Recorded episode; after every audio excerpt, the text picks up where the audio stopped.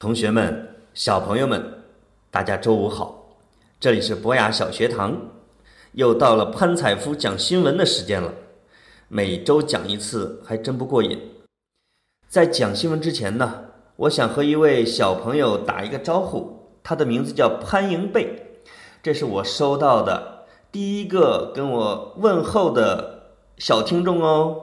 他说喜欢我讲新闻，我听完之后太开心了。干劲儿倍增，所以呢，我要给他隔着几千里地也打一个招呼。我这次想跟大家讲国际关系，这个国际关系啊，我经常会有一个类比啊，国际关系就特别像一个村子，因为我就出生在村子里边，而且这个地球啊又叫地球村，所以我觉得国际之间啊，大国之间的矛盾，实际上跟我们村儿邻居打架没什么区别。要不你就听我讲讲，前两天呀，普京生气了。他在参加 G 二十峰会的时候啊，这个 G 二十峰会呢，就是全世界最强大的二十个国家在澳大利亚开会，他们商量怎么管理地球哦。也就是说，这二十个国家说了算。但是普京很不开心，因为他备受冷落，所有人都。跟他打招呼的时候很冷淡，而且攻击他，就是其他的很多国家都像都批评普京，搞得普京非常郁闷。于是呢，他就提前回国了，啊，他要从澳大利亚飞回俄罗斯。就所以就有人说了，普京受气了吧？其他国家干嘛欺负普京呢？普京自己解释说，我星期一还得上班呢。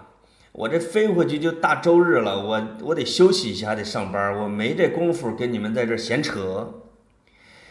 你说这个大国领袖之间，这些总统之间，是不是像小孩子打架？玩着玩着，突然情绪不好了，我回家了，我不跟你们玩了啊！这个还挺有意思。为什么其他的国家的总统会去攻击普京，而？这个深层次的原因是什么呢？我们要从普京这个人讲起。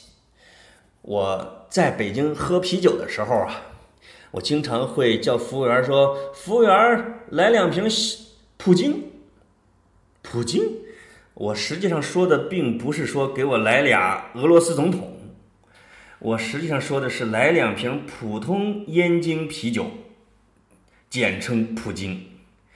这也是个题外话啊，小朋友们也不喝酒，也肯定不会跟小二啊来说这个话。普京呢是俄罗斯啊连任了已经十几年的总统，他当了总统又当总理，当完总理又当总统，他被称为俄罗斯复兴的一个关键的强大的人物。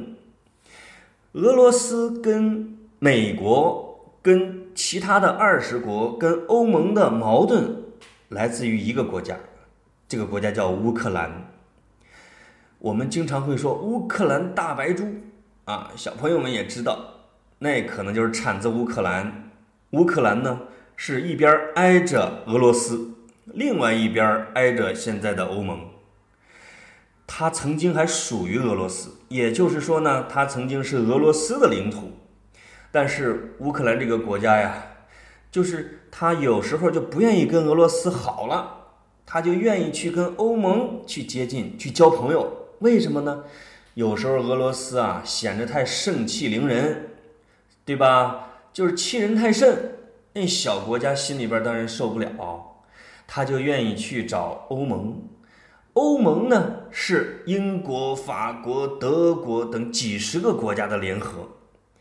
它是一个大小国结起来的一个国际组织，啊，这个是实际上是国际政治里边呀最先进的啊一个政治体系，他们是不具有这种侵略性的，而且整个欧盟的福利特别好，工资高。如果乌克兰加入欧盟的话，他的工人就可以去整个欧洲去打工，去享受那的福利。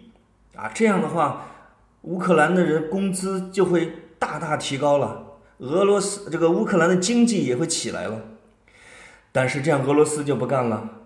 俄罗斯害怕的就是乌克兰如果去加入欧盟，欧盟和美国就会把他们的武器布置在乌克兰，这样的话就直接跟俄罗斯就挨上了。你说两个特别强大的家庭啊，这家里边人全是男子汉，还特别有劲儿，他们整天在一块儿没都是摩擦，没有缓冲带，你说哪天可不就得打起来了？如果美国把武器就布置在俄罗斯的家门口，那俄罗斯总统普京，我估计每天晚上都睡不好觉。所以呢，他就想想方设法，无论如何不能让乌克兰脱离俄罗斯的掌握，让他不能倒向欧盟。这就是因为乌克兰危机啊导致的。美国和欧盟以及西其他西方国家跟俄罗斯之间的矛盾，实际上乌克兰危机是一个缩影，就是这从地球有历史以来，有国家以来，往往是大国欺负小国，啊，小国要么归顺大国，要么反抗大国，但是你又反抗不过，最后被他给灭亡，很很多的小国家就在一步一步的。啊，消失了。实际上，在我们的老爷爷、老爷爷、老爷爷在的时候啊，这个地球上的小国家可多了，甚至有的两千人就号称是一个国家。在中国的西域的那个地方啊，西西北部就是现在的新疆，在汉朝的时候啊，两千人可以成一个国家，两万人就是一个大国。这两万人可能还没有小朋友你们家这个小区的人口多呢。如果你在古代，你还挺能打，说不定你自己就能当国王。这也是为什么你们看的很多小童话里边，经常会有一个国王的故事，国王的故事。当时真的就是有那么多的国王。情况呢，就是这么个情况。俄罗斯这个国家啊。他最重视领土，他就是近五六百年来啊，他历任的这种有作为的皇帝、女皇、总统，基本上只抓两件事儿，一个是海军，一个是土地。他们把土地这个事儿看得比命还重，所以呢，俄罗斯的土地越来越大。他在最顶峰的时候啊。在苏联时期，它的领土相当于中国两个两个中国还要大。现在就是俄罗斯呢，就是其他的小国独立之后，俄罗斯的领土还有一千六百万呢，比中国的要大不少，比美国的也大，比加拿大的也大，排名世界第一。它的领土基本上相当于整个欧洲，所以呢，在历史上。俄罗斯与欧洲的这种对抗是一个主旋律，是经常会打的，打来打去，啊，战争是人类历史上最残酷的一件事。在古代那些国王啊，一不高兴就开始打别的国家，比如说他想娶一个美女，人家别的国家不给，他就去打。比如说在中国的古代呢，中国。皇上不把自己的女儿嫁给那个匈奴，匈奴的单于可能就会打。就是那些君王自己想干什么就干什么，所以呢，各种开战的理由啊奇奇怪怪的。相对于那时候，实际上你们生活的这个年代，也就是我们生活的这个年代，战争已经少多了，因为毕竟一打损失特别大，而且这个社会呢。毕竟是越来越走向文明，那些仗势欺人的人、横行霸道的人啊，其实要越来越收敛了。因为弱小的这些国家呢，会团结起来，啊，一块儿去对抗这个大国，这是当今世界的一个主流。所以呢，我还是比较看好乌克兰的前途。我觉得乌克兰有自己的权利去选择自己国家的命运。别的国家你无权干涉，这是他们的人权。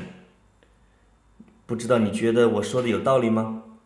好，今天的国际关系就讲在这儿了，小朋友周末愉快。